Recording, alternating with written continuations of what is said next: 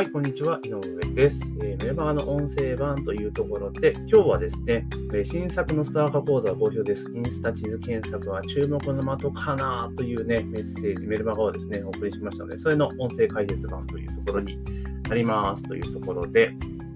で、えー、先日からですね、インスタ地図検索っていう、えー、テーマ、インスタグラムを使ったね、機能が実装されて、要はお店とかすごくインスタグラムで探しやすくなったんですね。で、それを解説する、まあ、ストア化で講座をまあ開いているんですけれども、え最近、まあ、レビューも入ったりとかしてきてですね、結構注目の的になりつつあるというところでございます。で、今日ですね、え、今これ収録してるのは9月2日なんですけども、今日の夜ですね、久しぶりにまた、え、講座やってる、その講座やるんですけれども、え、今回なんと予約がですね、すでにもう6名の方に予約をいただいてるんですね。最近あんまなかったんですよ。あの、6名、どちらかというと私の講座ってワーク形式が多いので、あんま人数が多いと時間ばっかをしてしまうっていうリスクがあるので、まあ基本的には、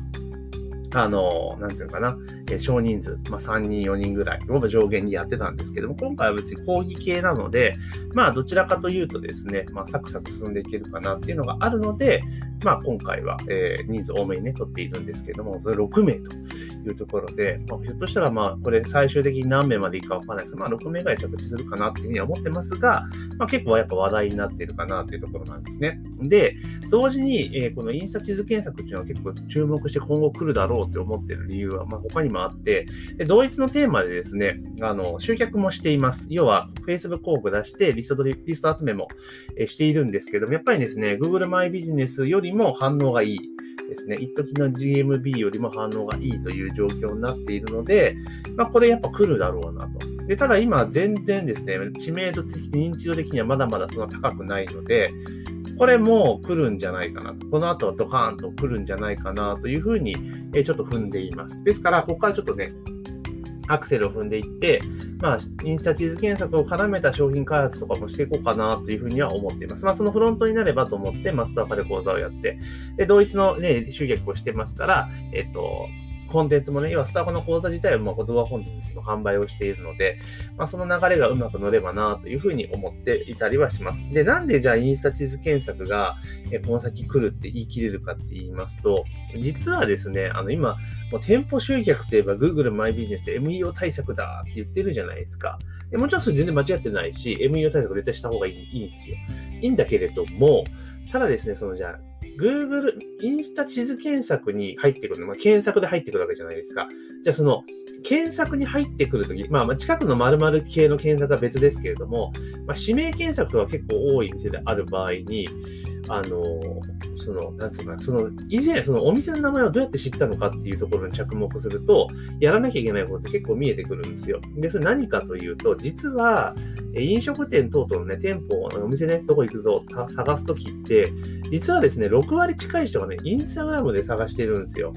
でもこれ知ってる人は知ってると思うんですけど、昔からインスタでハッシュタグ検索使って、えお店を探す、お店探すときはインスタ使うよっていうのは、実は結構前からあったりするんですよ。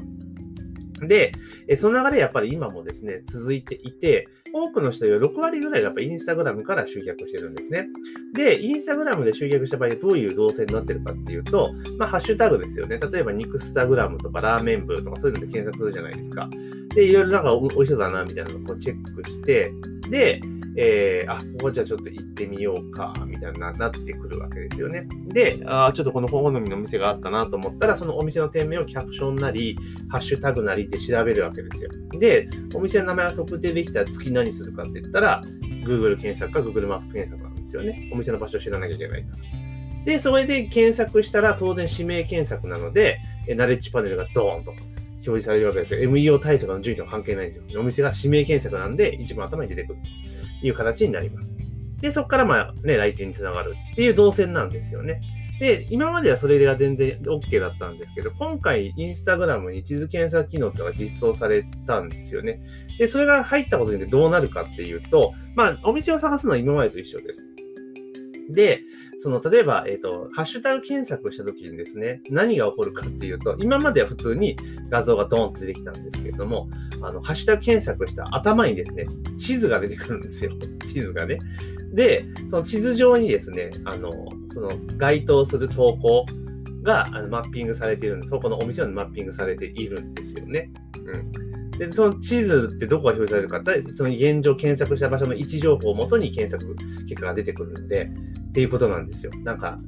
なんかどっかに似てますよねっていうことなんですよ。で、そこで行くと、だから住所で絞られているから、場所で位置情報で絞られているので、今いる場所の近くのお店っていうのを探せるようになるわけなんですよね。で、それで見つけたときに、まあ、今やったらそれでもまあ地図が加わったのかで終わってなんですけど、えー、それがなんとですね、今度のこの地図検索機能っていうのが入ってきたことによって、そのタップするんですよね。このこれちょっと美味しそうだなと思って。で、今までは店名特定しなきゃいけなかったんですけど、まあ、ジオタグっていうね、位置情報がついてる投稿であれば、そのジオタグをタップすればですね、お店の場所がわかるんですよ。ね、ね、わかるんですよ。で、出てくるんですよね。で、リンクとか飛ばせることができるんですよ。インスタから。っていうことなんです。で、じゃあ何が起こるかって言ったら、Google マイビジネスとか Google での、あ、Google マップとか Google マイビジネスの店名の指名検索がなくなるんですよね。なくなるんですよ。うん。だからもう直でインスタからお店に人を引っ張ってこれるわけですよ。お店にね。っていう動線が作れるようになったんです。今回対策することによって。ということは、えー、6割の人が、要はインスタで地図、あの、お店を探してって言ったじゃないですか。ってことは、下手をすると最大、指名検索している中の6割の方、6割の集客を失う可能性があるってわけなんですよね。もちろん全部とは言えませんよ。だから近くの〇〇とかそういう検索でのヒットもありますから、MU 対策絶対しなければいけないんですが、それプラス、まあ、指名検索の分、検索が減ってしまうと。で、指名検索が多い方が当然 MEO 上有利に働くわけですよね。知名度っていうパラメータに絶対プラスに作用しますから。なんですよ。だから、このインスタ地図検索っていうのは、実は、あの、MEO を脅かすぐらいの破壊力があるんですよ。じゃあなんで、あの、まだそんな話題になってないかっていうと、この春からなんですよ、サービスが始まったのが。で、Facebook 社、まあ、インスタグラムって Facebook 社ですから、Facebook 社のローンチの方法って、一気にローンチしないんですよ。そのアカウント登録されている時期によって、なんかグルーピングされてるんですよね。で、そのグループごとに、あの、ローンチしていくんですよ。だから、あの、できる人とできない人がまだあるんですよね。だから全員ができるわけではないんですよ。で、で、ただ、いずれも全員ができるようになるわけですから、多分それがもう間もなくのかな。今、大概の人がもう見れるっていう状況になってますから。なので、まあ、それが進んでくると、ますますその指名検索っていうのが減ってくるわけなんですよね。うん。これやばいですよね。やばいんですよ。だから、絶対に対策をしなければいけないっていうところなんですね。で、Google マイビジネスの場合っていうのは、あの、ご自身で登録し、まあ、登録した方がね、上位に上がりやすいっていうのは当然あるんですけれども、まあ、勝手に登録されたりとかするじゃないですか。で、このインスタ地図検索も、まあ、勝手に登録されてるケースはあるんですけれども、勝手に登録だけだと情報量が圧倒的に少ないんですよね。だからお店に動線引けないんですよ。だからちゃんとお店に対する動線を引かなきゃいけない。それ初期設定はしなければいけないんですよね。だけどほとんどの店がそのやり方すら知らないっていうのが現状だったりするんですよ。だから、え今回その講座の中では、その要はインスタ地図検索に対応させるためにやらなきゃいけないことっていうのを解説しています。はい。なので、これやっとかないと、本当に、あの、あと、本当半年ぐらいしか多分結構ね、話題になると思うんですよね。だって便利じゃないですか。今まではだって、あの、インスタで店探すときって、わざわざ店名調べて、で、それわざわざですよ。別のアプリ立ち上げて検索しなきゃいけなかったのが、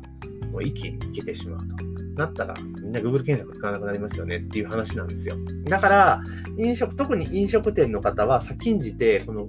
インスタ地図検索っていうのは、やっぱ対応しとかないと、まあ、ちょっとまずいですよという状況になっています。で、あの、これ、初期設定をしっかりしておけば、あとお店ってね、やることって実は、あの、限られているんですね。うん、で、おそらく多くの人が、このインスタ地図検索対策っていうところ、多分ね、間違ってると思うんですよ。やることってもただ一つしかないんですけど、多分方法がすごくずれちゃうので、なかなか成果が上がらない可能性があります。なので、そういったところもですね、この講座の中ではね、話しているので、まあ、あの、ストアカでやってるね、ストアカで講座やってますんで、で、そのストアカの講座でも、まあ、興味ある方は受けていただければなと思いますし、ただ、ストアカの講座って、まあ、生放送じゃないですか。だから、時間的制約があるわけですよね。ですから、その時間に受けなきゃいけない。っていう人もいるので、で、もともとまあ別の音声でも話してますけど、ストアカってあくまで私、その、なんつうかな、えっと、コンテンツを作るきっかけにしているわけじゃないですか。だからストアカでやってる講義っていうのは基本的には自分の自社の EC サイトで、まあ、教材として売ってるわけですよね。で、値段は当然、あの、ストアカで受ける方が優位にしています。なんでかって言ったら、えっと、ストアカでやることによって、えー、お客さんの声が取れるっていうことと、あとはリサーチができるわけですよね。どんなこと悩んでるのかっていう調査ができるので、私の方に得られる情報ってめちゃめちゃ多いんですよ。だからその分を、あの、参加者さんに還元するっていう意味も込めて、基本的には、えー、低価になっています。安くなっています。コンテンツで買うよりも全然安くなっていると。で、コンテンツで買う場合っていうのはもう出来上がってるものなので、納品しますよっていうところで、フィードバックほとんどないので、まあそういった価格で、しかも、あの、動画ですからね、何回でも見れるっていうのがありますよね。で、スタートの場合っていうのは基本的には収録動画配布してないので、あの見れないんですよね。なんか、まあ、そういった意味でも、まあ、差別化ができているのかなというところです。で、ちなみに、その、例えばストア化の講座を受けたときに、いや、ちょっと収録版欲しいなっていう場合は、あの、割引対応という形で、用意されているものに関しては、例えば、えっ、ー、と、例えば3000円ぐらいで売っているものを、例えば1000円とかね、そういうふうな形でちょっと案内はしていこうかなと。今やってないんですけど、それをやっていこうかなというふうには思っていますよというところなんですね。なので、あの、インスタ、ちょっと話が出てましたけど、インスタ地図検索ってかなり重要なので、まあ、ね、集客系のコンサルやられてる方も、もう絶対抑えてると思いますが、あれ何それっていう場合はね、速攻勉強した方がいいっすよというところでなります。というのでね、結構そのリストの取れ方とか予約の入り方を見てると、やっぱ注目している人が多いので、まあ、ぜひね、早めにやっていただけたらいいんじゃないかなと思いますし、ちなみにですね、これ、あの同業の方とかでもあれなんですけど、基本的にはお店でできます。はい。あの、業者なんか頼む必要全くないです。うん、だから、あのなんていうかな、これを設定するのにお金を取るっていうよりも、これを軸にして集めた後にどうするかっていう提案にに力を入れた方がいいですね。その、では集約の手段として1個提案すると。これ単体でやるよりも、やっぱ Google マイビジネスとか絡めて、総合的な集客の手法っていうのを提案するのが、まあいいんじゃないかなというふうに思っております。ということですね。はい。で、まあそんなような形で、まあ、やってはいるんですけれども、あの、やっぱね、こう、ストアカーを使うようになってから、あの、コンテンツ作りがすごいはかどるようになったんですよね。で、以前はストアカやる前まではどうしてたかっていうと、例えばこういうテーマが面白そうだなと思ったら、まあ企画を立てるじゃないですか。で、それを、まあ、もちろんその、なんだろう、商品のその特性とかね、価格帯によっては、まあ、そのまま予約販売にしてっていうケースもありましたけど、例えば、えー、1万円前後ぐらいの商品の場合っていうのは、リリース価格ね、最終販売価格1万円ぐらいの商品っていうのは、え大体ですね、あの、生放送、有料生放送っていう形で、メルマガからですね、こんなテーマに関して、えウェビナーやります。興味ある方は、えこちらから、えご購入ください、みたいな感じでやってたんですよ。だから、で、例えばじゃあ1万円で売ろうとしてるものを、その有料ウェビナーの場合は、まあ、5000円で半額とか、まあ、3000円とかっていう価格帯でやってい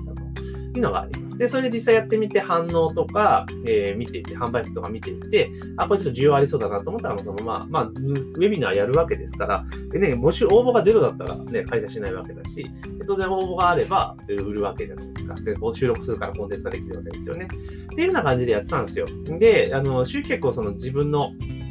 有料メルマガだけ、あ、普通のメルマガだけでやってたののがあるんですけど、だから当時のリスト数と今のリスト数ってもう3倍、なんだ、当時300ぐらいで、今1500、5倍ぐらいか に変わってくれているので、なので、あの、ちょっとまた有料生放送っていうのをやろうかなっていうふうに思ってます。で、これなんでやろうかって思ってるかっていうと、今のそのストア化を使った教材作成っていうのはすごくいいんですよ。いいんですけど、あの、どうしてもその、ストア化の特性上ですね、だいたい60分前後の講義で、で、あの、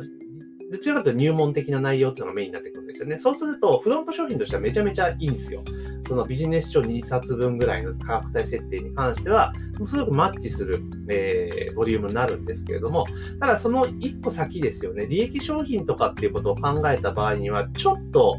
厳しいんですよね。それこそだからストア化で、えー、4つぐらいに分けた講座を束にしてっていうふうにやるのもありなんですよね。だからその一連の、あの、なんていうかな、と、フロントの講座の分があって、その応用講座、リピーター向けの講座を4つぐらい用意して、まあ、それを束にすれば、まあまあいいんですけど、まあ何せ時間かかるぞと、それをやると。まあ、や、それもやっていくんですけれども、ちょっと時間かかるぞっていうのがあるので、まあ、だったら自分のメルマガ読んでくださってる方々に、まあ、こういう商品ありますよと、こういう企画やりますよと。で、収録するので、要はコンテンツ作るときにね、公開収録しますよ、みたいな感じにすれば、で、その、まあ、時間的制約ね、があるのと、まあ、フィードバックしてくれるっていう前提を置くならば、結構低単価で提供することができるじゃないですか。で、そうすれば、それが終われば、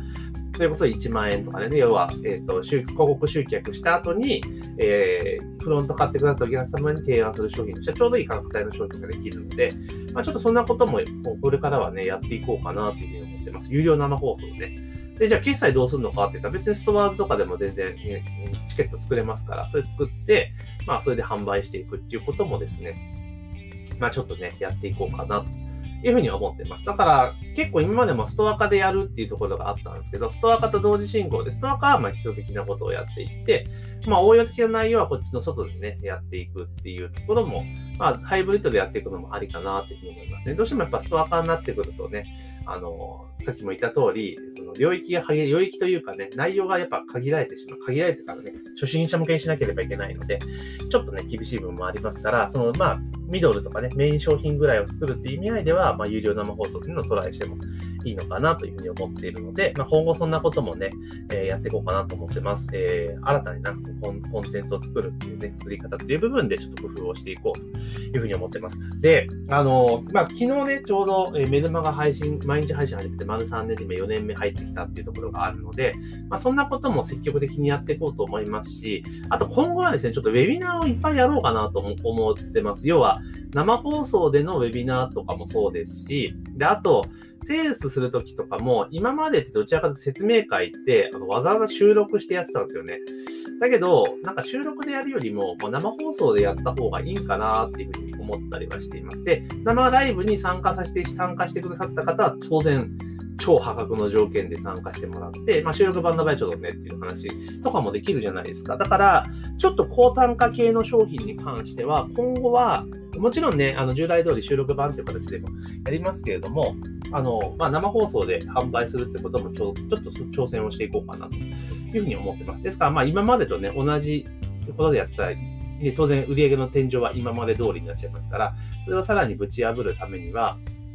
そういった生放送とか説明会系ね、ウェビナーとかっていうところも、まあ、やっていこうかなっていうふうには思っています。要はセミナーセールス的なこと、そういうのもあのやっていこうかなと。で、どうしてもストア化の中ではね、バックエンドっていうのはね、あんま売りにくいんですよね。うん、まあ、売っても全然、あの本当に規約上売っちゃダメなんですよ。だからストア化の中に、その高単価商品、高単価講座を作って、そこに、え提案すると全然 OK なんですけど、外に連れ出して高単価商品売るのは基本的に5ハットなんですよね。で、通報とかされちゃったりするので、あんまりお勧めできないんですよ。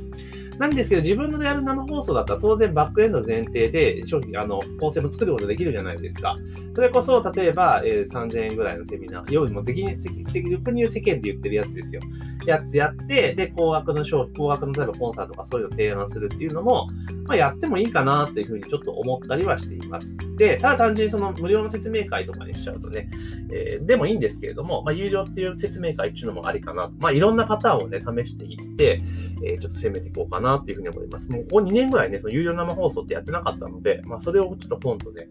久しぶりにちょっとね、やってみようかな。私もだから当時と今では、だって今、ストア化でなんだかんだ言っても108、170回ぐらい、170、150回 ?160 回ぐらいか、えー、講座をやってるわけですね。160回喋ってるセミナーやってるわけですよ。だから、当時ってまだそんなセミナーなんてほとんどやったことなくて、収録コンテンツメインだったのが、今結構生放送慣れしてる部分も若干あるので、まあ、そんなことも踏まえてですね、今後はちょっと攻めていこうかなというふうに思っております。というところでね、今日はすいません。なんか冒頭にあの告知するの忘れてましたね。はい。というところで、このストア化の講座がね結構ね、あの、印刷地図検索の講座は結構好評なので、えリンク貼っておきますが、興味ある人はぜひご参加ください。で、あとちょっとセミナーには参加できないけれども、ちょっと中身知りてえぞって方はですね、あの、販売もしてますので、そちらの方でリンクから購入いただくっていうのもありですから、ぜひね、ご購入いただけたらなと思います。でぜひね、番組登録とフォローを忘れずにお願いしますというところと、あと、あの、あれですね、えっー、アップルで聞いてる方はぜひレビューお願いします。レビュー入れていただけると非常に私のモチベーション上がりますので、ぜひね、ご協力いただけたらなというふうに思っております。というところで、本日の配信は以上とさせていただきます。明日もよろしくお願いします。